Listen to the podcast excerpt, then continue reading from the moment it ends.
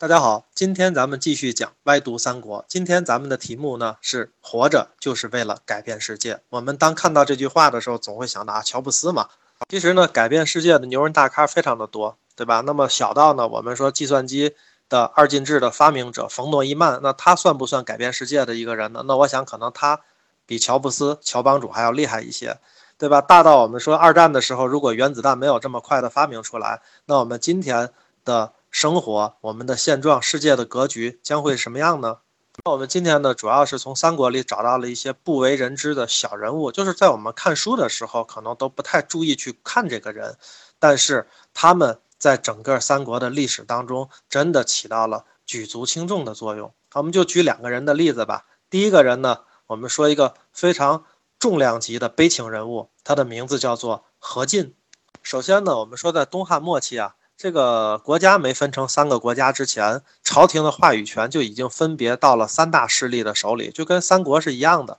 那这三股势力呢，分别就是权臣、外戚和宦官。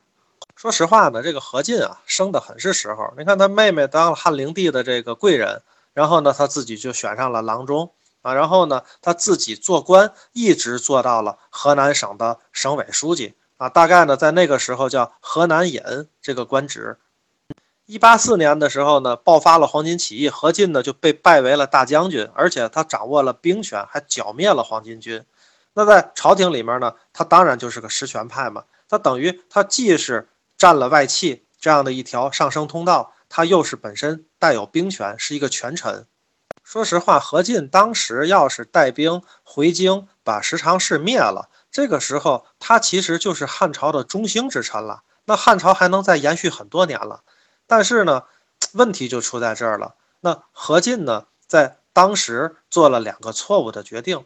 第一个错误决定呢，来自一八九年啊，一八九年的时候，汉灵帝死了，然后呢，他呢两个孩子到底让谁继位？一个呢就是刘辩啊，这是何皇后生的，是他妹妹生的。另外一边呢是一个王美人生的，叫刘协。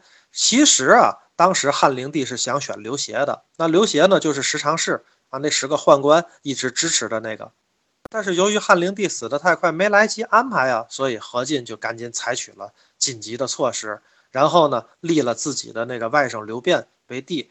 这个时候，他犯的第一个错误是没有把十常侍整个的诛灭。说实话，他实在是太小看这些阉党了，这些阉党动起手来根本不管你那一套嘛。对吧？而且他还听了袁绍的建议。袁绍建议他什么呢？这也是个馊主意，就是可招四方英雄之士，精兵来京啊，进驻燕树。此事事急，不容太后不从啊。说实话呢，这个给天下蠢蠢欲动的诸侯势力一个天大的机会啊。后来不才有了董卓入京这样专权的一个借口吗？董卓算是捡了一个大便宜，因为当时螳螂捕蝉，黄雀在后。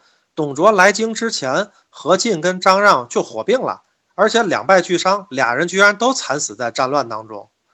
所以当时何进只要能够顺势铲除完黄巾以后，去铲除阉党，或者是哪怕就不听袁绍的建议，不要找董卓这帮人进来进京来，说白了，自己直接干掉十常侍，历史也许就是另外的一个样子，汉朝又延续了呀，三国就不会发生了嘛。当然呢，历史没有那么多可能啊。那我们既然呢讲小人物，也不要讲那么多都是悲情的。我们讲一位美女。那其实呢，另外一个改变了整个三国进程的人，当然非貂蝉莫属。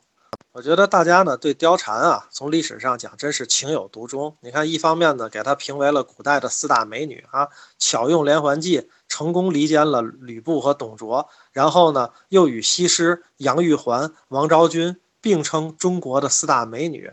啊，这个实在是太厉害了。而我们在《水浒》里面呢，就看不到这样的女性啊，又有大义，又有爱，而且身边的男人呢，还能怜香惜玉。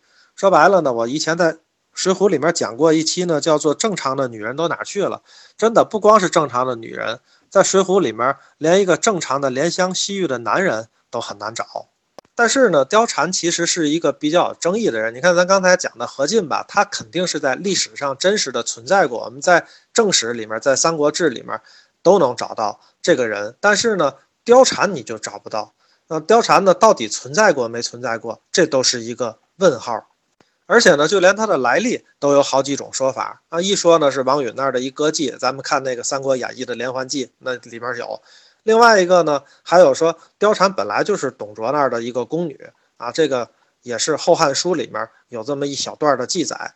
再有呢，还有说貂蝉本来就是吕布的老婆，也有说貂蝉本来是吕布的下属的一个将领的老婆啊。当时呢，关羽还跟曹操说呢：“咱们把吕布灭了，这这个貂蝉我得得着。”对吧？最后呢，曹操也没给关羽，关羽呢一气之下啊，这个就把貂蝉杀了。这各种说法都有。事实上呢，我们《外读三国》的作者李大刚呢，通过很多方面的分析啊，虽然貂蝉是无从考证了，而且貂蝉这个名字本身也不是他的真名，貂蝉理论上讲应该是宫里的一个宫女的一个官名啊，换句话讲呢，是他一个职务的名称啊。那其实呢，貂蝉这个人呢。据李先生讲，其实呢，他更像一个在历史上很多人物综合起来的综合体啊，就像我们看的那个《芈月传》，那个芈月呢，一个人啊，串联起来整个战国时期的一个历史。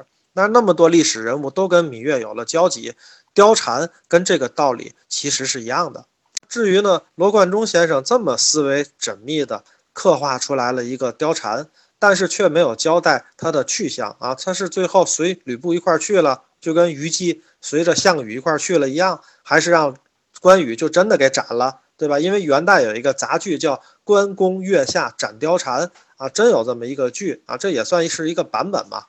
还是说因为曹操特别好色，把貂蝉收了，对吧？你想好色的曹操能为东吴的二乔就去发动一个赤壁之战嘛，对吧？所以呢，为了貂蝉，你别说把他收了。我觉得这个还是有可能的。至于你说再有人说那些清新脱俗的说法，什么出家啊、归隐啊，我觉得在三国那年代都可能性非常小。那个，这个一个女性在乱世当中立足，其实是一件非常困难的事情。不管怎样的，貂蝉是一个有血有肉的完整的人物，而且她在《三国演义》里面真的就是改变了历史的进程。在整个演义当中，那么多男人打来杀去，他们去改变历史。那么不奇怪，但是一个女性就这样改变了历史，实在是绝无仅有。最后呢，我觉得还是要推测一下罗先生为什么要虚构出来一个貂蝉这样的人物，而且留下这么精彩的故事。那其实呢，我们还是这么去想：小学的时候，我们总是想，作者呢一般写东西是要暗喻的，暗喻什么呢？我们的猜测，罗先生有可能用貂蝉是想暗喻他自己。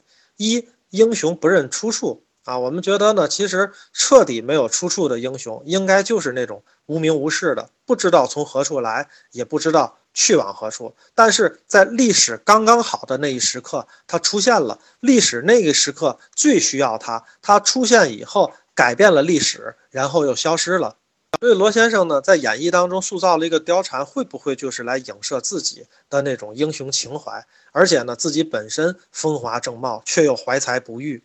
其实呢，我们每一个人呢，对所谓哪个女性长得漂亮啊、长得美的这个美人的这个形象，我们都有不同的标尺。那其实呢，我们每一个人的心中对英雄的形象也应该是有不同的。而罗先生用自己独特的那个方式，表现了自己想要描述的那个英雄，而且呢，还及此表达出来了我们呢今天题目里所提到的“活着就是为了改变世界”。